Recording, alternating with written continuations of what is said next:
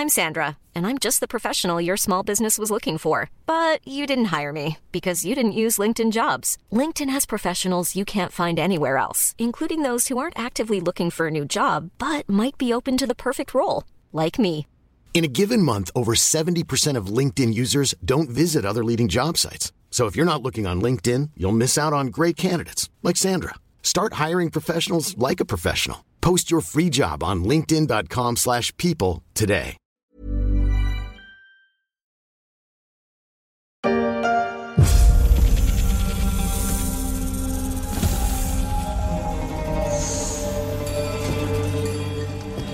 Bassim Ebne Isra, es-tu prêt à renoncer à celui que tu pensais être?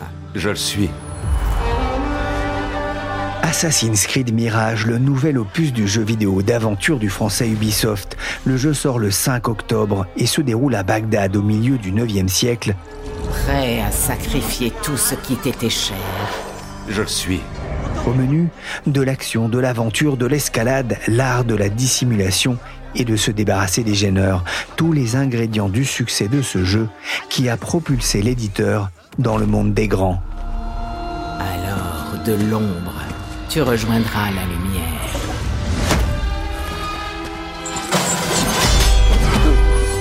Je suis Pierrick Fay, vous écoutez La Story, le podcast d'actualité des échos, un programme à retrouver sur leséchos.fr et sur toutes les applications de téléchargement et de streaming. Abonnez-vous pour ne manquer aucun épisode. Et de la lumière, tu regagneras les ombres. Cours d'histoire Coucou marketing En tout cas, ce jeu vidéo est déjà un phénomène. Partout dans le monde, des millions d'accros. Pourtant ici, ni extraterrestre ni monde parallèle, la toile de fond, c'est la Révolution française. C'était en 2014 sur France Info pour la sortie d'Assassin's Creed Unity. C'était déjà le huitième du nom depuis l'arrivée sur console et PC du premier Assassin's Creed en 2007. Le concepteur de jeux vidéo a fait voyager les joueurs entre Moyen-Orient, Italie, Amérique, France, Grèce, Égypte ou Norvège, mais aussi dans le temps.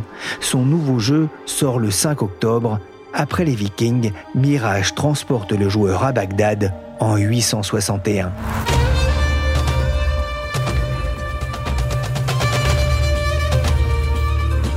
Un nouvel Assassin's Creed, c'est une bonne nouvelle pour les joueurs, mais c'est aussi une bonne nouvelle potentielle pour les actionnaires.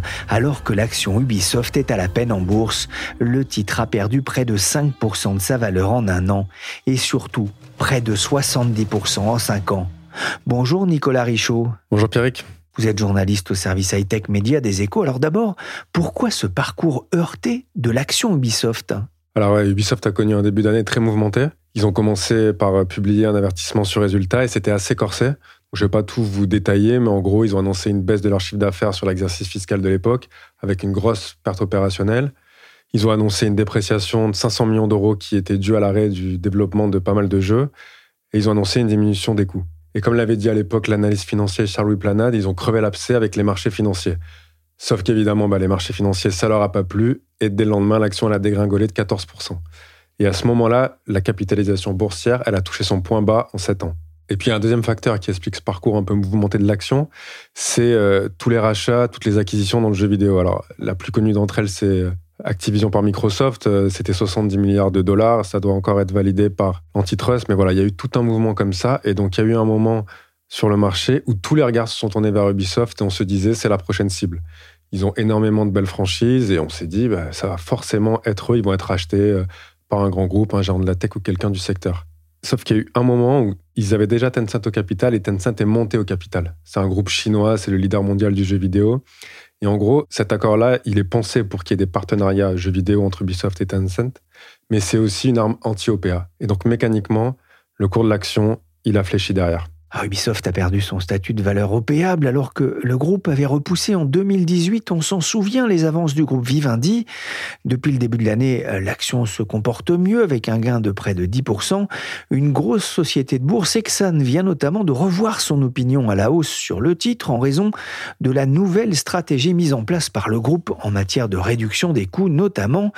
Mais il mise aussi sur le succès des jeux du groupe. Ça signifie euh, qu'Ubisoft joue gros avec Assassin's Creed Mirage? Alors, Ubisoft ne joue pas tout avec ce jeu car il va en sortir beaucoup dans les prochains mois. Alors il y a Rainbow Six Mobile, il y a un nouveau Just Dance, il y a le retour de Prince of Persia. Mais vous avez raison Pierre, qu'ils vont jouer assez gros avec ce jeu parce que c'est sa principale franchise. Et avec Avatar, ce sont les deux jeux du groupe les plus attendus sur les six prochains mois. Donc là, Ubisoft, dans les six prochains mois, ils vont jouer leur réputation. Avec le temps, Assassin's Creed, c'est devenu une valeur sûre de la marque? Oui, c'est à la fois la valeur sûre, vous avez raison, et la franchise phare d'Ubisoft. En 15 ans, le groupe il en a vendu plus de 200 millions d'exemplaires. C'est un chiffre qui est colossal pour l'industrie. Et pour l'instant, l'intérêt des joueurs, il se dément pas. Le dernier jeu en date, c'est Assassin's Creed Valhalla. Il est sorti en 2020 et ça a été le plus populaire de toute la franchise. Pour la première fois, un jeu Assassin's Creed a franchi le milliard d'euros de chiffre d'affaires et plus de 20 millions de joueurs y ont joué. C'est colossal. Et pour bien comprendre cette importance d'Assassin's Creed pour Ubisoft, il faut aussi comprendre le rôle que ça a joué dans toute la trajectoire de l'entreprise. Il y a quelques mois, j'avais pu discuter avec euh, Yves Guillemot, le patron d'Ubisoft, et il m'avait dit, lui, que son meilleur souvenir en quand même bientôt 40 ans de métier, c'était la sortie du premier Assassin's Creed en 2007. À l'époque, les dirigeants de Square, c'est le, groupe japonais qui a Square développé. Enix, hein, Exactement, qui a développé Final Fantasy. Il leur avait dit que c'était un jeu exceptionnel. Et pour Ubisoft, à l'époque, les créateurs de Square Enix, c'était des demi-dieux.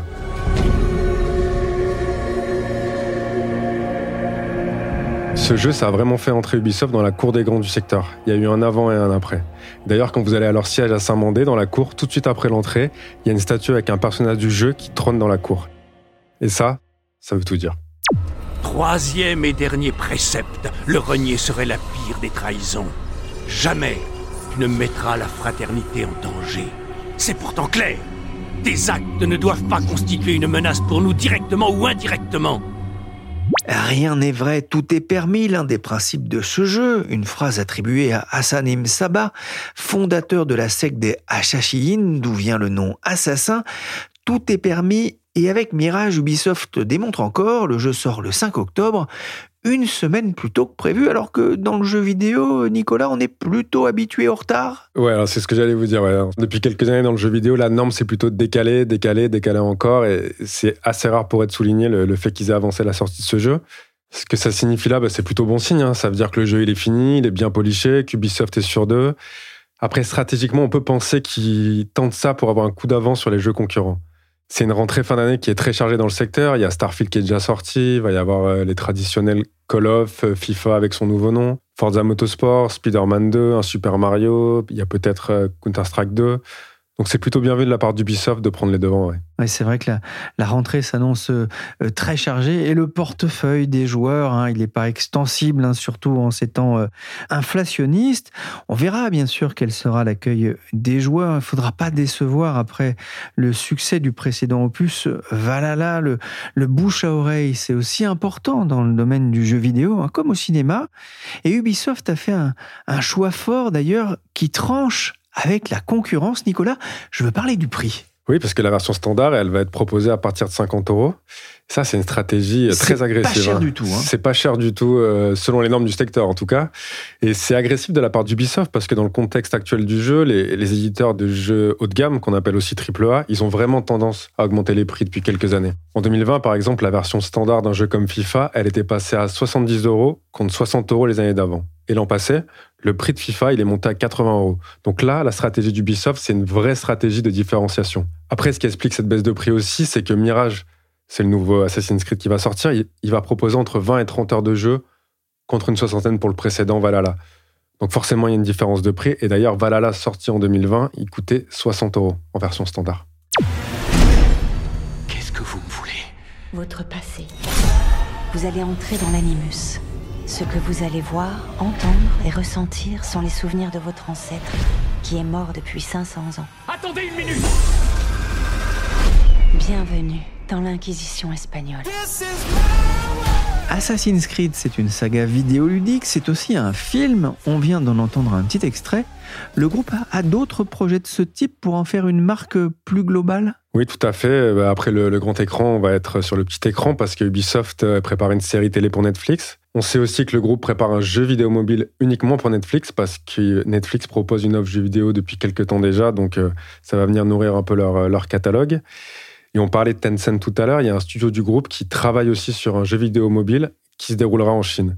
Ça, c'est un projet très important pour Ubisoft. C'est un projet pour lequel Tencent a versé 370 millions d'euros juste en droit de licence à Ubisoft qui va leur permettre de renforcer la notoriété d'Assassin's Creed en Asie. Un dernier mot, Ubisoft a évoqué la création de Infinity, c'est un hub autour de la marque Assassin's Creed. En quoi ça consiste et, quand sera-t-il disponible? Oui, bah, il y a un peu plus d'un an, Ubisoft avait organisé un grand raout à, son siège de Saint-Mandé avec des journalistes euh, jeux vidéo du monde entier pour présenter ce projet. Et en gros, il va s'agir d'une plateforme où les joueurs auront accès à l'ensemble des jeux Assassin's Creed depuis le premier et il devrait y avoir des liens, des ponts entre les différents jeux. Pour l'heure, on n'en sait pas beaucoup plus sur ce projet, mais voilà, si vous aimez le jeu, c'est fait pour vous.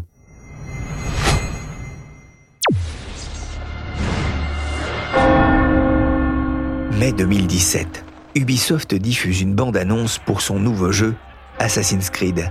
Je m'en souviens encore, la stupéfaction devant les arabesques d'Altaïr, un premier assassinat éclair et spectaculaire, et sa fuite dans la ville de Jérusalem, un tournant dans l'histoire d'Ubisoft. Le groupe a été créé en 1986 par les cinq frères Guillemot. Il dirige 37 ans plus tard un groupe de plus de 20 000 salariés, deux fois plus qu'en 2015 et six fois plus que la population de Carentoire, village du Morbihan où fut fondé le groupe.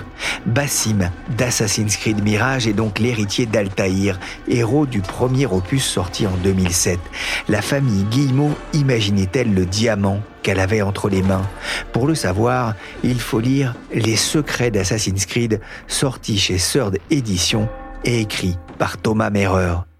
Bonjour Thomas. Bonjour. Vous êtes journaliste, spécialiste des jeux vidéo, ancien de Game Cult. Vous avez été l'un des premiers à mettre la main sur le jeu en 2007. Vous avez rencontré aussi au fil des ans les créateurs de ce jeu, les développeurs, les petites mains comme les têtes pensantes.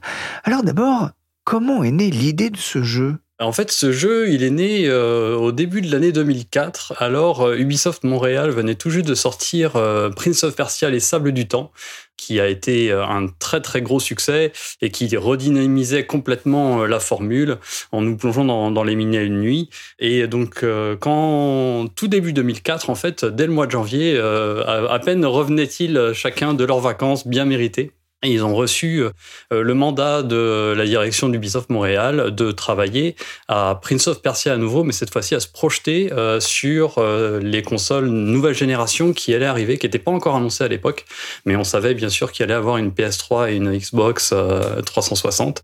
Et donc on leur a dit, imaginez ce que serait ce Prince of Persia Next Gen. Et rapidement, ils vont tomber dans une impasse à se rendre compte que l'idée de partir sur du fantastique, ça fonctionne pas, et que ces nouvelles consoles elles vont être très très puissantes. Elles vont permettre d'aller vers un réalisme au niveau des graphismes qui permettrait du coup peut-être de retranscrire les choses de manière plus fidèle et euh, plutôt que d'aller vers le fantastique, d'aller vers l'histoire. Et donc peu à peu, euh, Patrice est donc le directeur créatif du jeu, va lire plein de choses et va tomber sur un livre euh, qui parle de sociétés secrètes à travers le monde et va notamment tomber sur le récit de la secte des Nizarites qu'on appelle les Ashishin, qui est le terme qu'aurait donné le nom ensuite au, nom assassin. Et ça va en fait l'aspirer. Il va lire ensuite le roman à la moute. Et ça va l'inspirer sur l'idée de, de faire en fait d'un assassin euh, le héros du jeu. Alors au départ, il devait protéger un petit garçon qui serait le prince de Perse, euh, mais donc euh, ce serait les gardes du corps du prince originellement. Et en fait, peu à peu, ça va dériver parce que il, en peut plus de ce personnage du prince de Perse. Et lui, il a envie de plonger vers l'histoire et d'aller creuser tout ça. Je m'appelle Desmond Miles. Je suis un prisonnier de guerre. J'ignorais tout de ce conflit. Et je ne soupçonnais même pas l'existence des deux camps qui s'affrontent, les Templiers et les Assassins. L'Animus m'a montré la vérité. Tout ce que j'ai vu, tout ce que j'ai été. Ce sont pratiquement mille ans d'histoire qui coulent dans mes veines et qui ressurgissent grâce à cette machine.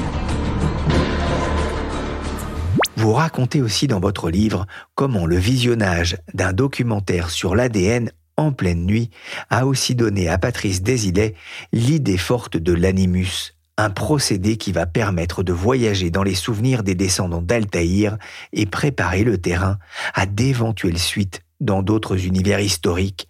La saga Assassin's Creed est en marche. Dis-moi, connais-tu la raison de ton succès? Thomas Merreur, comment expliquez-vous d'ailleurs le succès de cette franchise vendue à plus de 200 millions d'exemplaires dans le monde? Déjà, euh, le premier épisode, à l'époque, était euh, extrêmement impressionnant d'un point de vue technique. On était dans un jeu à monde ouvert. Il y en avait à l'époque. Hein, on pense notamment à, Grand Theft Auto, à GTA, que tout le monde connaît un peu, cette série très très connue. Mais là, l'idée de Assassin's Creed, c'est que c'est le personnage lui-même qui se déplace en toute liberté dans des villes complètement ouvertes. Il peut aller où il veut, il peut grimper sur les murs, sauter sur les toits. Et donc déjà, il y a cette sensation de liberté qui est assez exceptionnelle, qu'on connaissait pas vraiment à l'époque. Et puis il y a, euh, je pense, aussi la plongée dans l'histoire dès le premier épisode, même si c'est pas encore aussi poussé que ça peut l'être aujourd'hui, il y a cette volonté de retranscrire quelque chose de fidèle. Hein. Ils vont, euh, on s'inscrit dans une troisième croisade et donc on a des hommes en armure, on a des chevaliers et justement ils veulent éviter de tomber dans euh, ce qu'on a l'habitude euh, d'aller vite vers l'héroïque fantasy. Hein. Dès qu'on met des chevaliers dans un jeu vidéo, on a envie qu'il y ait des dragons et des mages et là ils veulent tout de suite aller eux vers quelque chose de très réaliste. Et dès le deuxième épisode, ça va être encore plus. Il va y avoir des consultants historiens.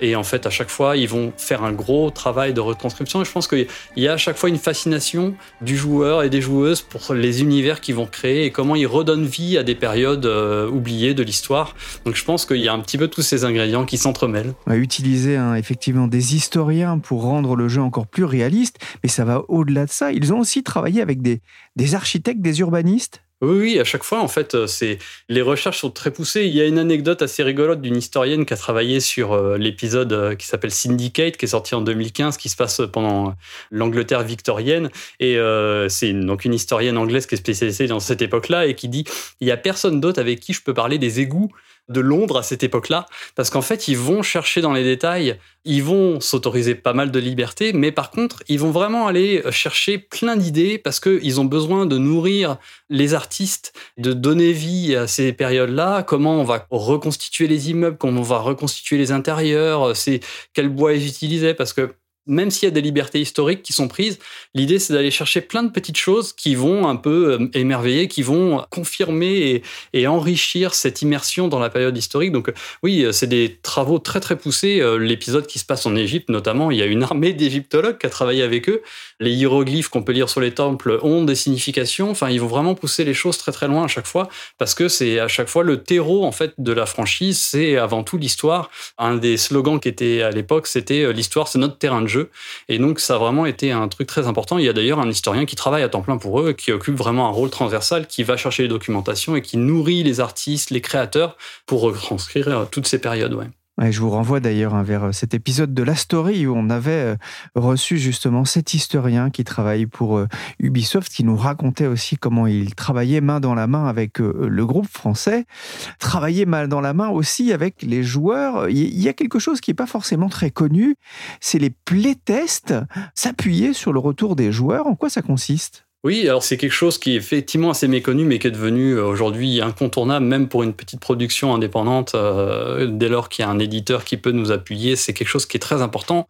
Faire jouer assez tôt son jeu à des personnes. Donc, dans le cadre d'Ubisoft et dans le cadre d'Assassin's Creed très précisément, effectivement, c'est quelque chose qui est venu très tôt et ça peut être à des phases très très avancées dans le développement, parce que l'idée c'est de recueillir et de voir s'il y a des choses qui fonctionnent ou à l'inverse s'il y a des choses qui fonctionnent pas. Et typiquement dans le cadre d'Assassin's Creed 2, par exemple, donc l'épisode qui est sorti en 2009, ils se sont rendus compte que dans les niveaux qui se passent à Venise, bah, les joueurs qui faisaient partie de ces tests-là restaient au sol parce qu'en fait, il y a énormément de données qui sont collectées. Hein. Euh, ils savent sur quel bouton ils appuient, ils savent combien de fois ils sont morts dans quel niveau. Ils ont une sorte de tracé GPS très précisément qui montre les parcours dans les niveaux. Et là, en l'occurrence, ils voient qu'à aucun moment ils montent sur les toits. Alors c'est un peu un parce que Assassin's Creed, il y a cette idée du parcours euh, comme les Yamakasi, donc on les voit grimper sur les immeubles et c'est un des premiers trucs qu'on fait. Et là, ils le faisaient quasiment jamais et ils se sont compte qu'en fait, le personnage montait trop lentement et les bâtiments étaient trop hauts par rapport au premier épisode, parce que le premier épisode, on est à Damas, à Acre, avec des bâtiments qui font un ou deux étages maximum, alors que là, à Venise, on est facilement sur trois, quatre étages. Et du coup, ils vont tout simplement modifier un peu les animations, en enlever quelques-unes et faire en sorte que le héros de cet épisode-là monte deux fois plus vite. Et du coup, dès les playtests suivants, ils se rendent compte que cette fois-ci, les joueurs remontent sur les toits. Donc, il y a des feedbacks constants et qui permet comme ça de faire des ajustements parfois très important, parfois même sur des, le, déroulé des missions, euh, parce qu'ils se rendent compte qu'il y a trop de game over à un endroit, donc ils vont ajouter des détails, etc. Donc c'est quelque chose qui est très très important euh, dans les développements euh, de chaque jeu. Ah, les dirigeants d'Ubisoft ont-ils mis d'ailleurs longtemps à percevoir le, le potentiel économique de ce jeu? Je pense qu'ils ont tout de suite réalisé qu'il y avait quelque chose. En fait, dès Assassin's Creed 2, on va avoir un court métrage qui va précéder la sortie de l'épisode. Il y a des BD qui vont sortir, on va rapidement imaginer des romans. En fait, ils vont partir euh, du jeu vidéo et très vite comprendre que cette saga, elle peut s'étendre et déborder du cadre de jeu vidéo. Et ils vont plonger dedans tout de suite. Et euh, je pense que ça explique également le, succès. Il y a même eu un film euh, en 2016 qui est venu d'ailleurs combler un espace où c'est une année où il n'y a pas eu d'Assassin's Creed. La série était un peu en pause, mais on a eu un Assassin's Creed qui était par Hollywood avec euh, Michael Fassbender, Marion Cotillard. Et en fait, ça permet d'étendre la marque, d'attirer des nouveaux joueurs, de faire un manga, de faire euh, un dessin animé, etc.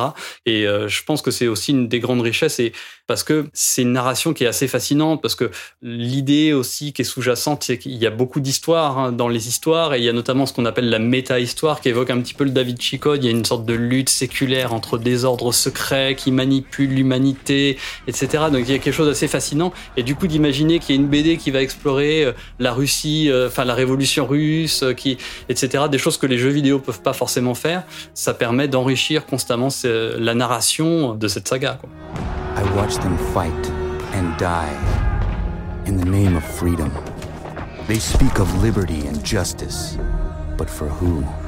Assassin's Creed 3 sorti en 2012, direction l'Amérique au XVIIIe siècle en pleine révolution.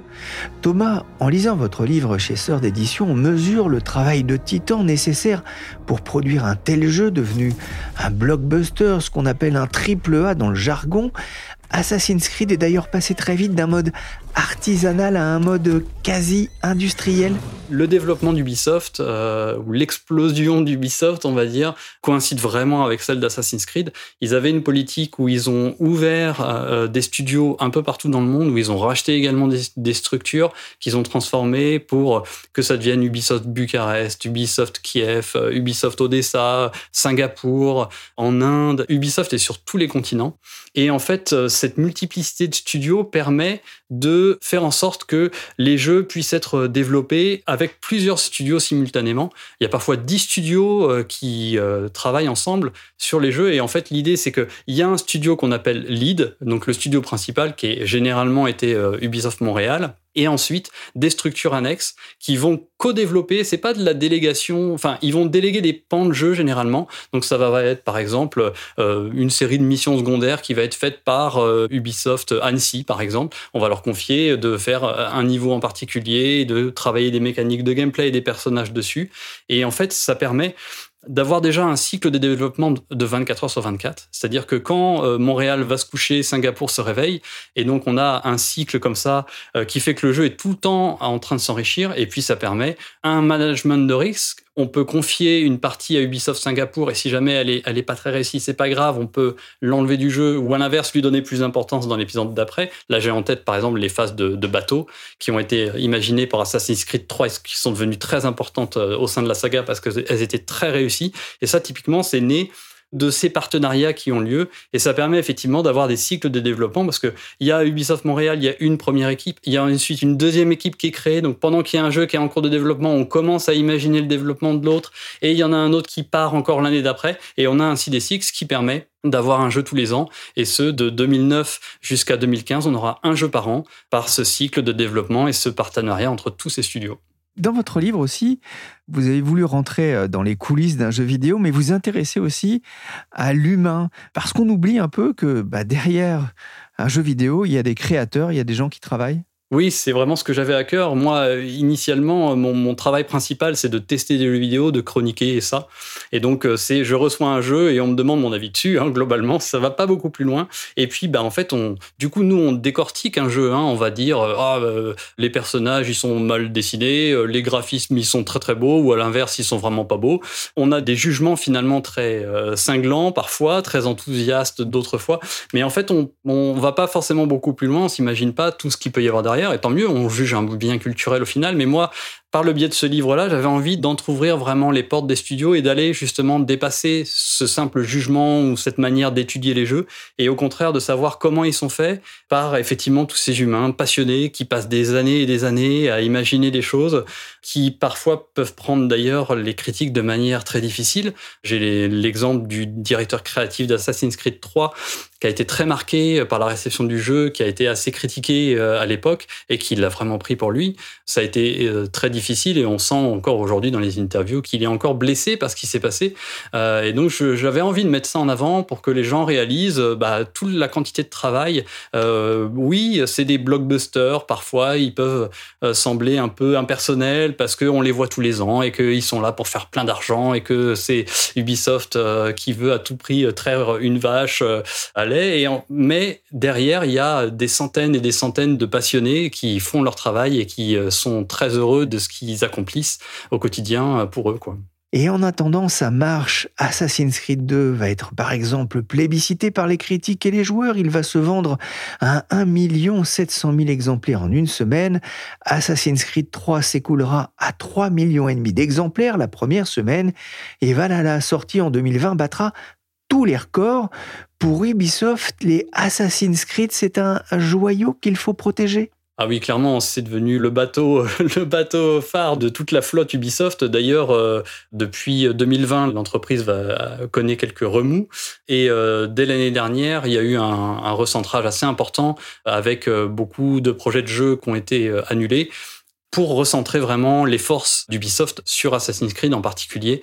Il y a énormément de projets. Ils ont pour la première fois dévoilé euh, assez en avant beaucoup de projets. Donc on a eu Assassin's Creed Mirage qui sort là ce 5 octobre, mais on, a, on sait également qu'il y a Assassin's Creed Red qui va se passer au Japon. On a le mystérieux Hexe qui est en, développement à Montréal également. Ils ont, on sent qu'ils ont vraiment voulu dire Assassin's Creed est là, on n'est pas là de lâcher et c'est vraiment une marque extrêmement importante pour eux. Hein. Comme on dit tout à l'heure, 200 millions d'exemplaires vendus en 15 ans, c'est colossal. C'est, il est dans le top 10 des plus grandes licences du jeu vidéo. Donc oui, c'est très très important et c'est un élément capital pour Ubisoft.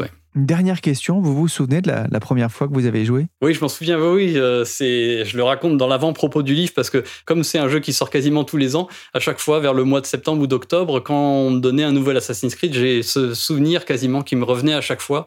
Oui, oui, c'était en 2007, quelques semaines avant la sortie du premier jeu. Je connaissais pas très très bien, je m'étais pas beaucoup intéressé au développement et je me suis pris le jeu en pleine face. En fait, euh, les nouvelles consoles étaient sorties depuis pas très longtemps et vraiment, c'est, on s'était tous entre journalistes, on se disait mais c'est ça la nouvelle génération de consoles, ça y est, on y est. Euh, il y avait vraiment quelque chose d'assez fascinant euh, dans cet univers, euh, dans ce premier Assassin's Creed qui était quelque chose de complètement inédit.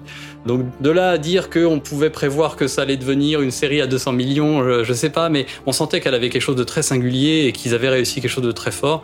Et ça va être confirmé deux ans plus tard avec le 2 qui va vraiment exploser et faire exploser la marque.